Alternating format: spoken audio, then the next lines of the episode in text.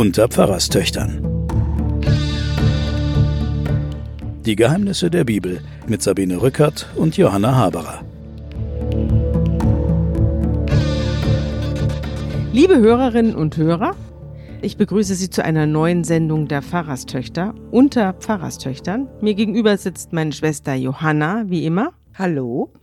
Und ich bin Sabine Rückert, stellvertretende Chefredakteurin der Wochenzeitung Die Zeit. Meine Schwester Johanna Haberer ist äh, Professorin an der Universität Erlangen für Theologie und Medien.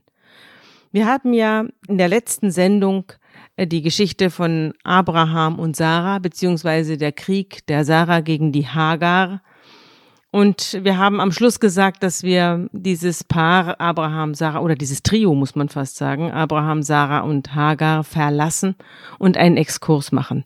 Dieser Exkurs liegt darin begründet, dass wir jetzt am Osterwochenende erscheinen und unser eigentliches Programm wäre Sodom und Gomorra gewesen. Ich weiß nicht, ob das in das Osterwochenende so richtig reingepasst hätte, so also eine alttestamentarische Vernichtung von Städten naja, es hätte vielleicht ein bisschen in die Zeit gepasst, aber wir wollen ja nicht von Vernichtung reden, sondern wir wollen Aufbauendes in unserer Sendung machen. Ja, aber ehrlich gestanden, Johanna, Sodom und Corona ist es nicht. Und dieses alttestamentarische Ausgedeute von äh, aktuellen Krisen, äh, das dagegen habe ich sowieso was.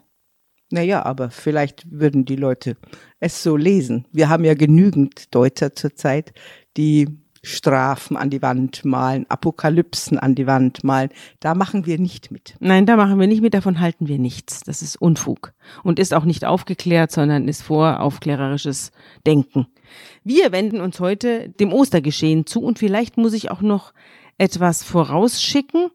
Und zwar haben Johanna und ich in der aktuellen Zeit im Magazin eine Geschichte geschrieben über die Auferstehung. Die Pfarrerstöchter haben sich hingesetzt und haben diesmal schriftlich ein, eine Abhandlung verfasst über die Auferstehung. Wir erzählen die Auferstehungsgeschichten, es gibt ja mehrere, in vier Evangelien erzählen wir nach und erklären die Hintergründe und was davon zu halten ist und äh, was die geschichtlichen und historischen und archäologischen und anthropologischen Hintergründe dieser Geschichten sind. So, das ist der Hinweis äh, für die Zeitleser oder solche, die es werden wollen. Und jetzt fangen wir an mit unserer heutigen Sendung, die sich dem Thema Trost zuwendet. Wir haben uns gedacht, an diesen Wochenenden, wo die Leute alleine zu Hause sitzen, reden wir mal über ein Thema, das so altertümlich klingt. Trost. Was ist es eigentlich? Das deutsche Wort ist ja auch schon fast nicht mehr verwendet in unserer Alltagssprache. Es kommt von treu, es kommt von Vertrag, es kommt von Verbundenheit. Also Trost ist etwas, was sich um die Verbundenheit von Menschen kümmert, ausdrückt, was Menschen miteinander verbindet. Und wir haben das Thema deshalb gewählt, weil wir feiern ja an Ostern die Auferstehung oder die angebliche Auferstehung äh, Jesu. Und das steht ja dann auch in unserem großen Artikel in der Zeit, geht es ja letztlich um, das sind ja Trostgeschichten. Und deswegen haben wir gedacht, flankieren wir äh, diesen Auftritt in der Zeit mit diesem Podcast hier, wo es sich auch um Trost handelt. Allerdings erzählen wir jetzt nicht, was in den Texten drin steht, sondern wir machen eine, einfach eine Unterhaltung über das Thema Trost. Ja, vielleicht auch vorneweg geschickt, weil wir natürlich das steilste Thema der Religion, der christlichen haben, nämlich die Auferstehung Jesu Christi. Ähm, wir wollen über Trost reden und wir wollen es unterscheiden von Vertröstung. Natürlich wird diesen Geschichten, die von einem, von der Auferstehung eines Toten äh, handeln und auch die Hoffnung aufmachen, dass Menschen, die gestorben sind, in irgendeiner Weise weiter existieren. Kritiker sagen natürlich, das ist eine reine Vertröstung oder es ist eine leere Hoffnung, die sich Leute erzählen, die mit dem wahren Leid nicht äh, umgehen können. Ja, sie sagen ja auch, es ist ein Blendwerk. Und auch in der Bibel kommen ja viele Leute vor, die das für ein Blendwerk halten und für einen großen, naja, sagen wir mal, einen großen Beschiss, nicht? Ja, eine große Lügenstory, die seit 2000 Jahren dient. Zur Beruhigung. Die Bibel ist ja generell ein großes Buch gegen die Angst, würde ich mal sagen. Wie Religion ja ohnehin, sagen wir mal, eine Erfindung ist gegen die Angst. Meine Formulierung ist, es ist ein Regelwerk gegen Schuld und Angst. Die beiden großen menschlichen Empfindungen, die bearbeitet die Religion. Obwohl die Kirche ja viele Jahrhunderte lang genau damit gearbeitet hat, mit Schuld und mit Angst. Und zwar in einer perversen Weise, weil ich glaube tatsächlich, wenn man die Texte anschaut, kann man daraus lesen, wie ein Mensch in seinem Inneren mit Schuld umgehen kann und wie er mit Angst umgehen kann. Bestimmt 180 Mal steht in unserer Bibel, fürchte dich nicht. Ja, sozusagen von der Schöpfung bis, bis zur Apokalypse steht immer, fürchte dich nicht fürchte dich nicht. Immer steht ein Engel rum und sagt, fürchte dich nicht. Ja, und es ist ja auch so, dass wir diesen Podcast genau deshalb machen, um die, um die Urtexte sozusagen von dem ganzen historischen Schuldberg, der sich da draufgeladen hat, auch zu befreien. Wir lassen ja äh, die Geschichte der Kirche ganz raus, sondern wir beschäftigen uns ja nur mit der Bibel, wie sie so dasteht. Ja, wir putzen den Staub weg und ja. gucken, ob wir darunter noch was Glitzerndes finden. Genau der Urtext, den man gegen die Angst, die ja in dieser Tage umgeht und den man für die Hoffnung der Menschen immer wieder zitiert, äh, der steht im Alten Testament, der 23. Psalm in der Sammlung der Psalmen. Woher der kommt und von wem er ist, reden wir nachher drüber. Jetzt hören wir uns ihn erstmal an.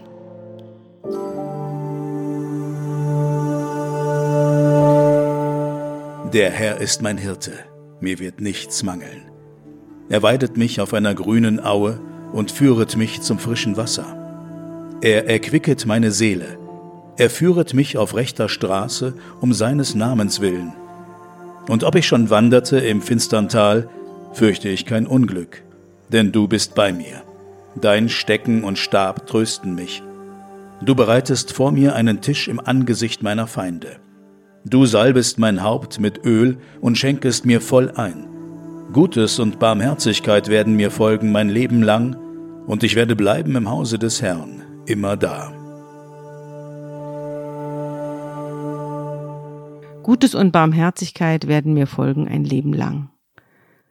Wie kommt dieser Psalm in die Bibel? Wo kommt er her? Wer hat ihn geschrieben und warum gibt es ihn? Es ist einer der größten Trosttexte den es in der Bibel gibt. Und sehr viele Menschen, auch viele Menschen, die sich weit entfernt haben von der christlichen Religion, können mit diesem Psalm 23, der Herr ist mein Hirte, noch was anfangen.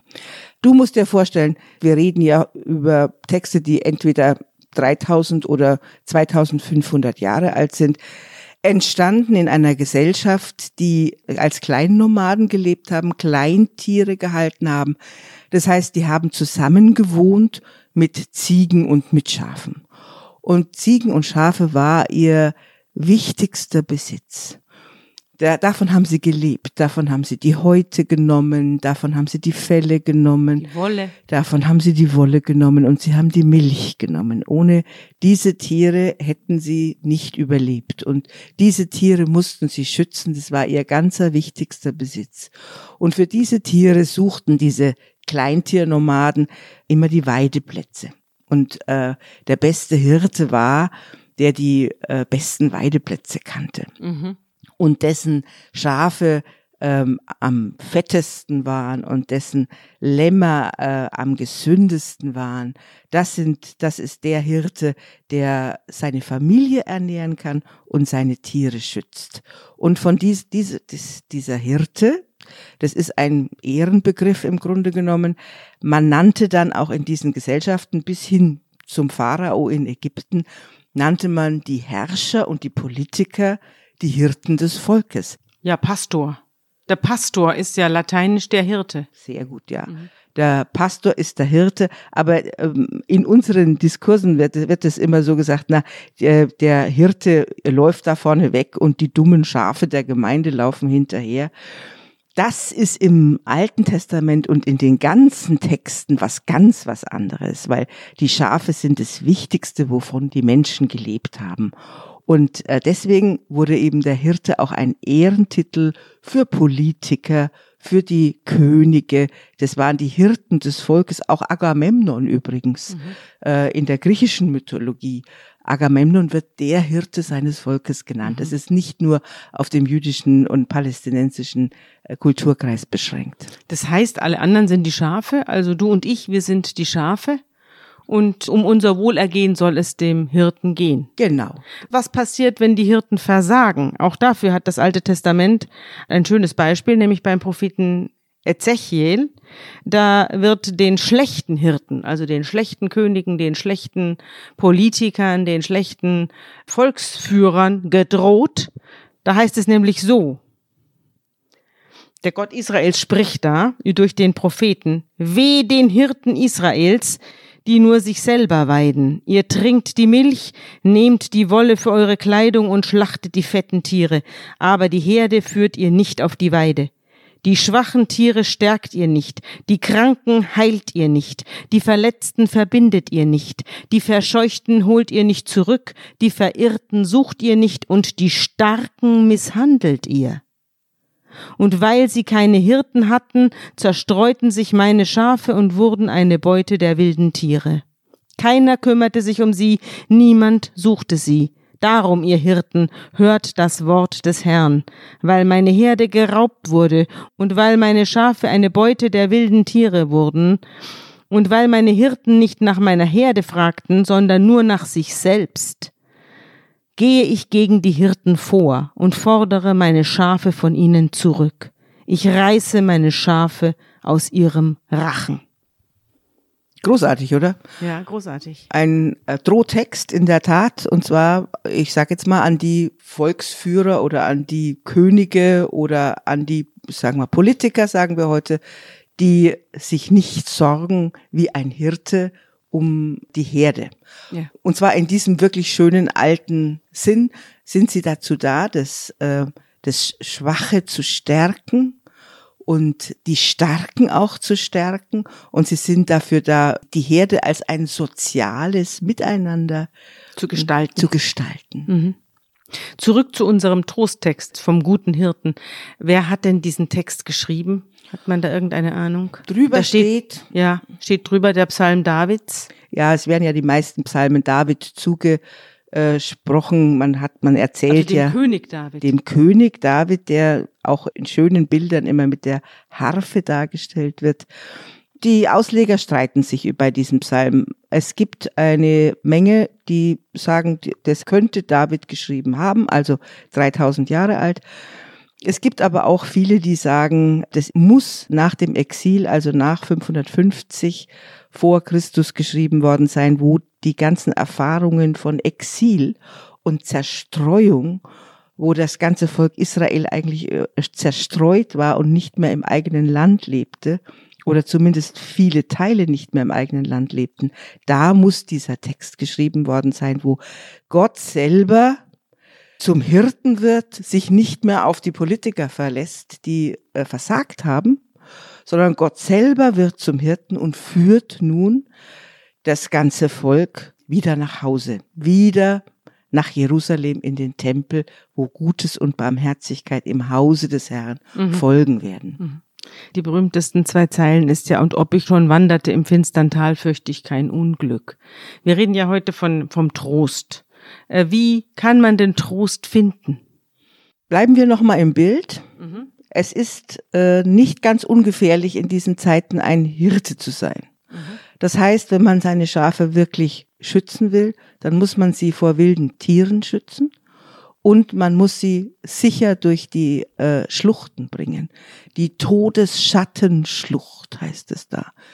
Die, und da, also das finstere Tal ja, wird übersetzt mit, mit Todesschattenschlucht. So, und da sind wir jetzt an dem Punkt, wo der Psalm nicht mehr von der Politik erzählt und auch nicht mehr von, äh, von den Nomaden erzählt, sondern wo er sozusagen zum persönlichen Gebet wird. Wo der Beter sagt, ich bin derjenige, der geführt wird und ich verlasse mich auf Gott wie auf einen Hirten, dass er mich durch die Todesschattenschlucht durchführt. Das sind ja eigentlich Todeserfahrungen. Es geht ja hier um den Prozess ja. des Sterbens. Es geht um den Prozess des Sterbens und durch den wird der Beter dieses Psalms hindurchgeführt und wird dann an einen Tisch geführt, der voll gedeckt ist und wo im Angesicht der Bedrohungen ein Fest gefeiert wird. Mhm. Also äh, im Angesicht meiner Feinde, du schenkest mir voll ein. Also da wird dann ein Fest, also der Becher wird voll es gemacht. wird der Becher voll gemacht. Ähm, der Text ist vielleicht deshalb so bekannt und bei vielen Menschen bis heute auch ähm, beliebt, weil er einen Prozess des Trostes beschreibt.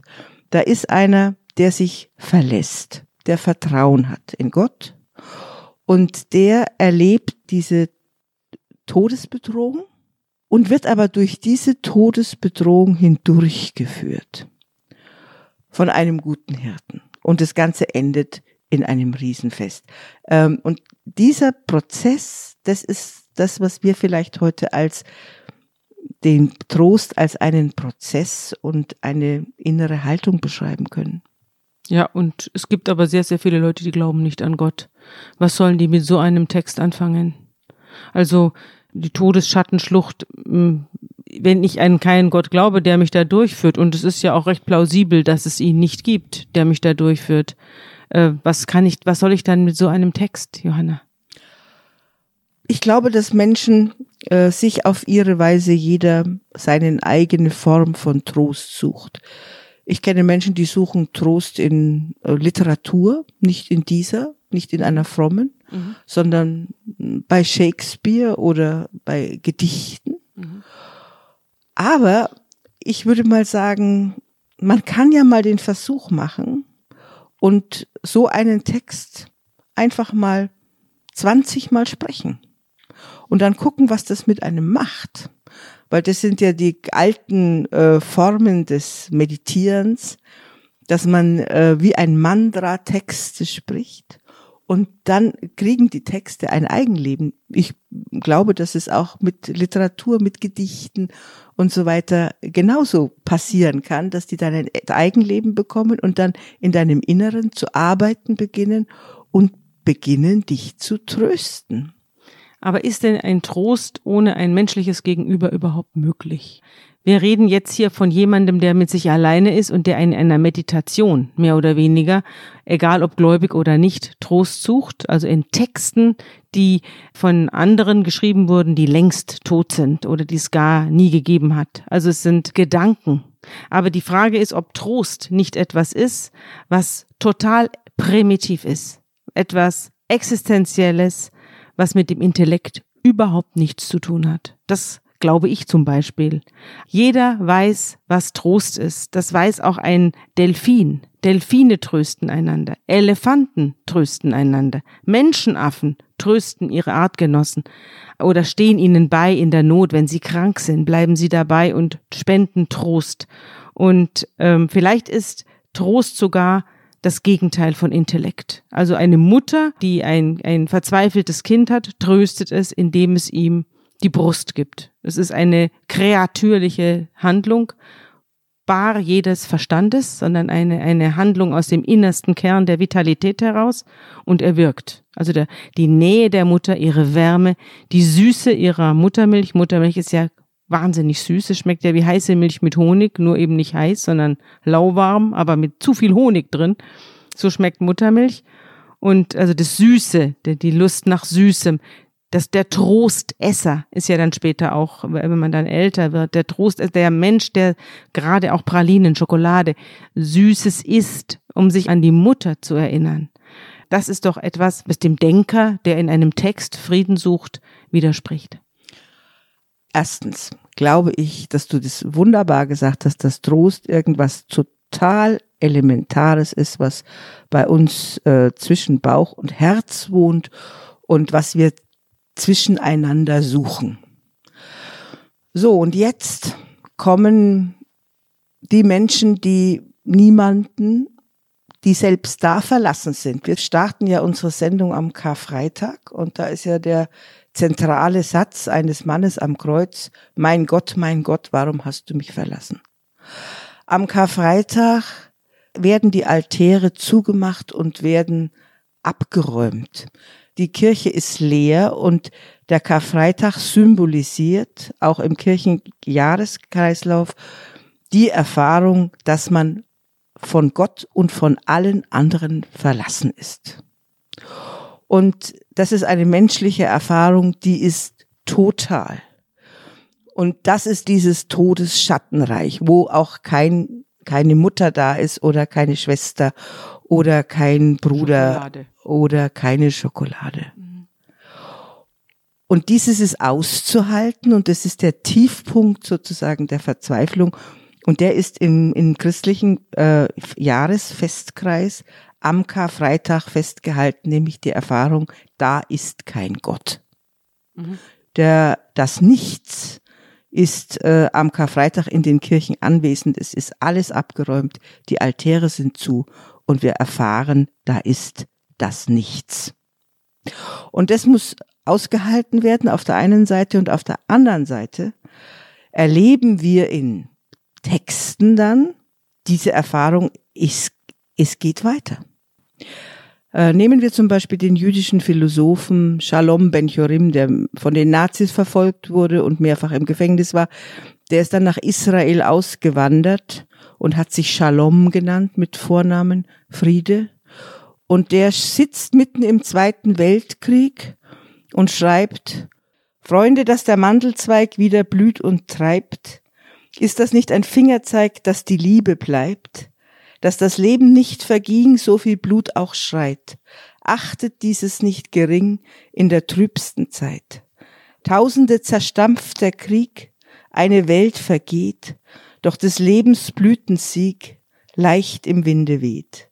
Freunde, dass der Mandelzweig sich in Blüten wiegt, bleibe uns ein Fingerzeig, wie das Leben siegt. Also dieses mitten im Untergang und mitten im Nichts plötzlich Hoffnung schöpfen und äh, eine Zuversicht haben, dass es weitergeht. Das ist, äh, das kommt aus dem Nichts, aber es ist die Erzählung, die wir am Karfreitag bis Ostern äh, in dem, im Christentum erzählen. Wir erzählen die Geschichte von Hoffnung und Zuversicht, dass auch wenn alles aussieht wie nichts und dunkel und todesschattenreich, dass wir da durchgeführt werden und am Ende ein Fest feiern. Das ist die Idee. Gut, das leuchtet mir ein, mhm. wenn Menschen eine Beziehung zu Texten haben und es gewohnt sind oder es ihnen gegeben ist, durch die Jahrtausende mit anderen Menschen äh, zu sprechen in deren Texten. Das gibt's ja. Ich kenne ja auch selber Personen, die können mit den Menschen um sich herum jetzt nicht so furchtbar viel anfangen, aber mit den Literaten und mit den großen Autoren der Antike oder was, mit denen führen die ganz interessante geistige Gespräche. Dass solche Leute gibt es, ich glaube aber jetzt nicht, dass das die Masse ist und dass das äh, sehr viele sind, die sich äh, Trost holen können aus den großen Gedanken von vor 500 Jahren oder vor 1000 Jahren. Also das glaube ich schon, wenn ich zum Beispiel irgend so eine Aktion, ja Corona-Aktion aus Malaysia, das spielen dann an den verschiedensten Orten der Welt, spielen Menschen das Lied Befiehl du deine Wege und was dein Herze kränkt. Das ist Musik. Der allertreuesten Pflege, ja, des, der den Musik. Himmel lenkt. Der mhm. Wolken, Luft und Winde gibt Wege, Lauf und Bahn. Der wird auch Wege finden, da dein Fuß gehen kann. Und das ist dann in Verbindung mit Bachscher Musik zum Beispiel. Ich glaube, dass diese Verbindung tröstet. Ein großer Text und ähm, ein Text, der zum Beispiel in dem Fall Befiehl du deine Wege geschrieben ist vor 500 Jahren von Paul Gerhardt, einem Mann, der im Dreißigjährigen Krieg Pastor war, der fünf Kinder verloren hat, der im Grunde genommen ein Leben geführt hat von lauter Verlusten und schreibt solche strahlenden Texte. Und dann kommt da Johann Sebastian Bach und macht dann die Musik dazu. Und da entsteht dann so ein Feld von Trost. Ja. Und ich glaube, man kann jetzt nicht sagen, wo tröstet sich jetzt einer, der nicht an Gott glaubt. Diese Musik und diese Texte sind ja für alle da. Ja, der, der, Bach ist ja auch für viele Atheisten ein Trost. Also Bach ist ja für sich fast ja schon ein der fünfte Evangelist, kann man schon fast sagen. Ja, es gibt so viele Menschen, die sitzen in der Matthäus-Passion und glauben nicht an Gott. Ich glaube ja auch, dass die reinen Atheisten, das sind ja, glaube ich, nur ganz wenige das Normale in unserer Gesellschaft ist, und da haben wir ja alle Anteile dran, ist dieses Agnostische, so nach dem Motto, ich begebe mich nicht in ein dogmatisches System. Mhm. Aber worin ich mich gern hineinbegeben möchte, ist diese Hoffnung. Ich habe auch einen Text mitgebracht und zwar ist es ein aus meinem Lieblingsbuch. Ich habe ein paar Lieblingsbücher. Eines davon ist von Leo Tolstoi, Der Tod des Ivan Ilyich. Es ist ein ganz kleines Buch. Ich habe das als sehr junge Frau gelesen und seitdem, also seit Jahrzehnten ist das eigentlich jetzt mein Lieblingsbuch. Also es gibt noch ein paar andere, die ich inzwischen ähnlich lieb habe wie dieses hier. Ivan Ilyich ist ein hoher Beamter, ein, ein Richter, ein Jurist in St. Petersburg und er ist vielleicht so Ende 40, Anfang 50, als er eine tödliche Krankheit bekommt. Er weiß nicht genau, was es ist. Es wird ziemlich genau beschrieben, was es ist. Es ist wahrscheinlich eine Krebserkrankung im Bauchraum.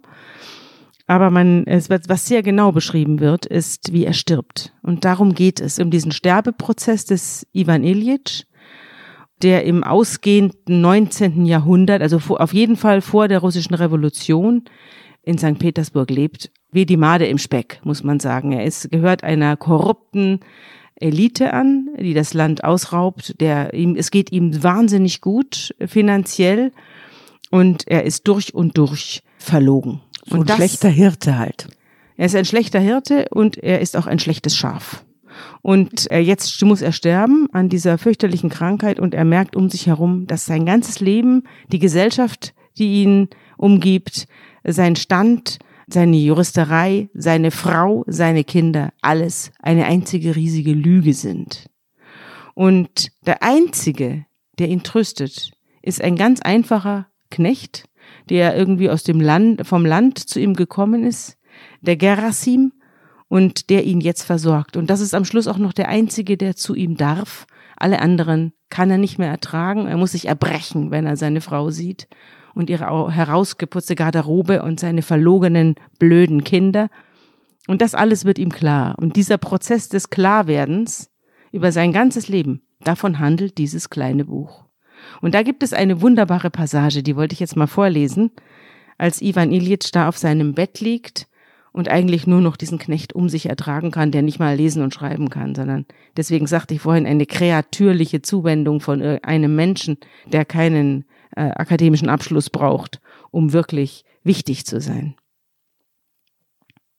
Leo Tolstoi schreibt, Außer dieser Lüge oder in Verbindung damit empfand Ivan Ilyich es am schmerzlichsten, dass niemand ihn so bemitleidete, wie er es so gerne gesehen hätte.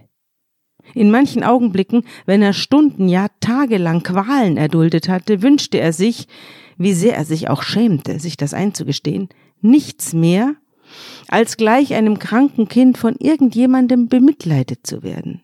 Er sehnte sich danach, geherzt und geküsst und mit Tränen benetzt zu werden, wie man ein Kind herzt und tröstet. Und obwohl er wusste, dass sich das für ihn als hohen Beamten und Mitglied eines Richterkollegiums, einen Mann, dessen Bart schon grau wurde, nicht schickte, verlangte es ihn doch danach.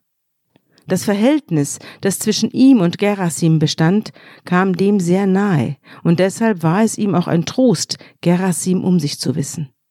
Manchmal hätte Ivan Ilyich am liebsten geweint und sich gewünscht, dass man ihn liebkoste und Tränen über ihm vergoss, doch dann erschien beispielsweise Schebek, ein Kollege und gleich ihm Mitglied des Obergerichtshofes, und statt Liebkosungen zu empfangen oder zu weinen, machte Ivan Ilyich ein ernstes Gesicht, setzte eine strenge, tiefsinnige Miene auf, und schon äußerte er wie gewohnt seine Meinung über die Bedeutung eines Kassationsurteils und beharrte hartnäckig auf ihr.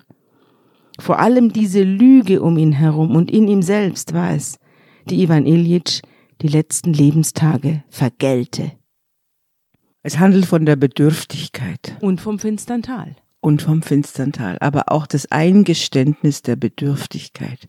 Ich glaube, das ist auch etwas, was in unserer Zeit ganz, ganz schwierig ist, wo wir äh, diese Siegermentalitäten und diese Selbstoptimierungsmentalitäten haben, die sich dann im Ernstfall häufig als Lüge entpuppen. Ist ja hier auch so. Mhm. Der Text ist ja über 100 Jahre alt. Mhm.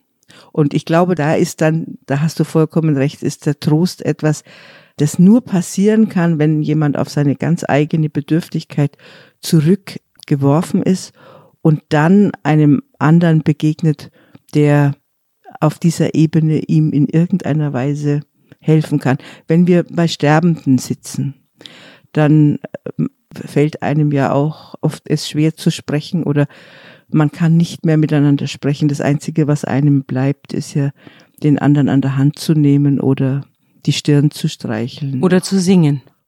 Oder zu singen. Oder wie mir mal passiert ist am Krankenbett mit einer 27-jährigen Frau. Ich war 24. 27-jährige Frau, die einen doppelten Schlaganfall wegen der Pille erlitten hatte mhm. und konnte nicht mehr sprechen. Und ich konnte dann nur noch mit ihr beten und mit ihr singen. Ich habe Befehl du deine Wege gesungen und diesen Text hatte sie sozusagen im Kopf parat. Die hat dann diese, was weiß ich, sechs, sieben Verse, die ich gerade noch auswendig kann, die hat sie mitgesprochen dann. Das also sie konnte das, sprechen. Sie konnte ähm, so ein bisschen versuchen zu artikulieren. Mhm. Mhm. Und das haben wir dann zusammen gemacht. Und das, äh, da war ein Lied, das hat uns dann verbunden. Insofern, es gibt auch eine, weil wir beim Todesschattental sind, äh, es gibt auch einen Text eines Pfarrers, der eine Kopfoperation hinter sich gebracht hat. Das ist ein Mann, den ich noch persönlich kennenlernen durfte. Und der beschreibt in einer Sendung im Bayerischen Rundfunk, hat er das beschrieben als Krankensendung, wie er guckt bei sich selber, was ihm von seiner ganzen Theologie bleibt in dem Augenblick, wo er dran ist. Dran ist. Und wo er in diese, in dieses Operationssaal geschoben wird mit der Der hatte einen Tumor, ne? Der hatte einen Gehirntumor, mhm. ja. Und dann, das beschreibt er dann sehr genau, wie die gesammelte äh, intellektuelle Dogmatik oder was auch immer von ihm abfällt. Und dann irgendwann mal fällt auch noch das Vaterunser von ihm ab. Und was bleibt, ist der Text, den seine Mutter an seinem Kinderbett gebetet hat. Breit aus die Flügel beide, o Jesu, meine Freude. Das bleibt ihm. Und dann stellt er sich die Frage, was ist mit Menschen, die so einen Fundus an Musik oder an Liedern oder an Texten nie beigebracht gekriegt haben? Aber die hatten ja auch eine Mutter. Die hatten auch eine Mutter, die hat mit ihnen vielleicht was anderes gesprochen, was ihnen im Kopf geblieben ist. Ich habe vorhin auch von der Mutter Milch gesprochen und von der, von dem Gefühl, dass da jemand ist, der eintröstet. Das ist, glaube ich, allen, die eine gute Mutter hatten oder einen guten Vater oder irgendjemanden, der sie mal geliebt hat. Das ist doch etwas, was jeder hat, der geliebt worden ist. Ich glaube, dass es zwei Sachen gibt, die wirklich schlimm sind. Das eine ist, wenn man überhaupt nie geliebt worden ist. Das muss furchtbar sein. Und das andere ist, wenn man in der Lüge lebt. Deswegen habe ich die Geschichte auch vorgelesen, wenn man sich was vormacht und eine Phase kommt, in der das nicht mehr trägt sondern man erkennt, dass es einfach alles ein Irrweg war. So wie unser Ivan Ilyich hier. Und das muss auch schlimm sein. Aber ich glaube, auch aus diesen Situationen gibt es einen Ausweg. Ich glaube, sogar daraus gibt es einen Ausweg.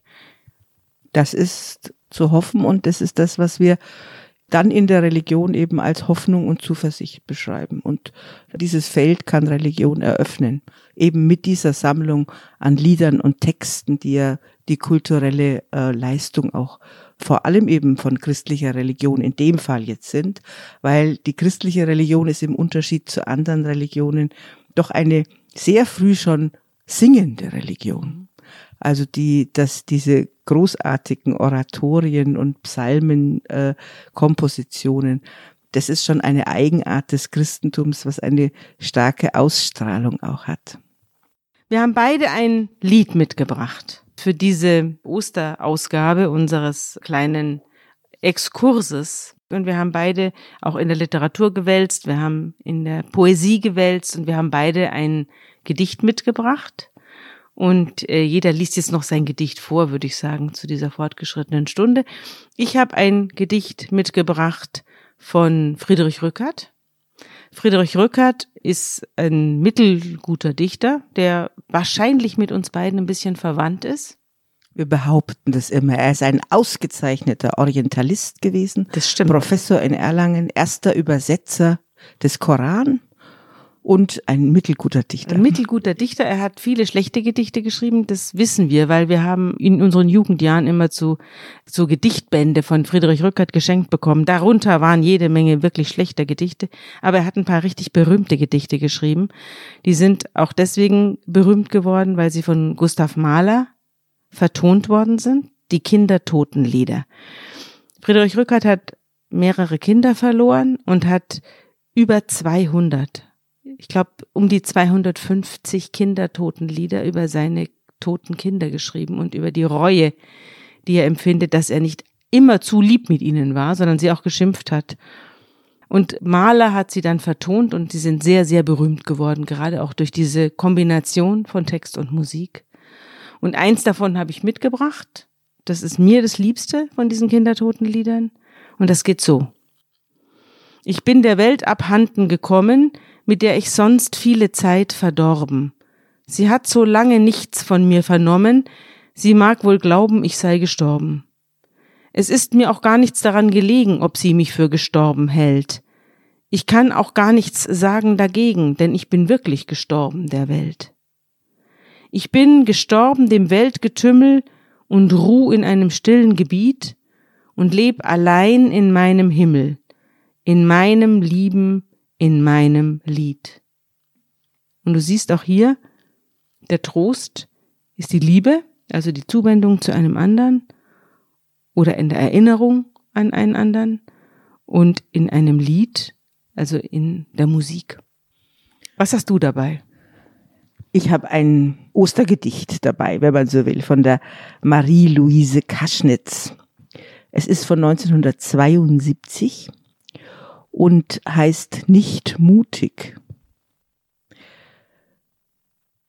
Die Mutigen wissen, dass sie nicht auferstehen, dass kein Fleisch um sie wächst am jüngsten Morgen, dass sie nichts mehr erinnern, niemandem wieder begegnen, dass nichts ihrer wartet, keine Seligkeit, keine Folter.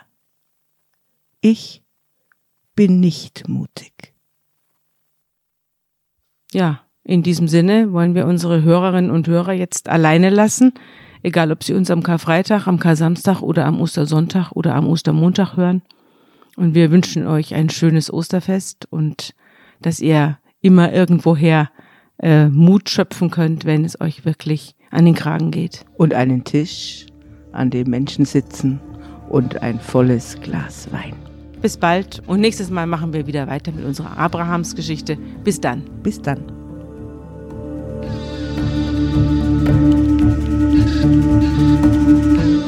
Unter Pfarrerstöchtern ist ein Podcast der Zeit und von Zeit Online.